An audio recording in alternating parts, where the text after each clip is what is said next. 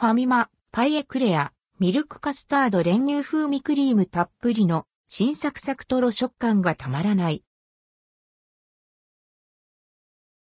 ファミリーマート、パイエクレア、ミルクカスタードファミリーマート各店、一部の店舗を除く、で、スイーツの新商品、パイエクレア、ミルクカスタードが8月30日に発売されました。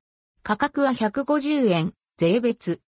パイエクレア、ミルクカスタードは、パイを乗せて低温でじっくり焼き上げた生地に、ミルクカスタードを詰めたエクレア。表面は、シュガーコーティングされています。カロリーは210キロカロリー。パイ生地のさっくりとシュー生地のしっとりに加え、コーティングのシャリッとした食感が一堂に楽しめる仕立て。噛むと中から滑らかな口当たりのミルクカスタードがトロからりと溢れ出します。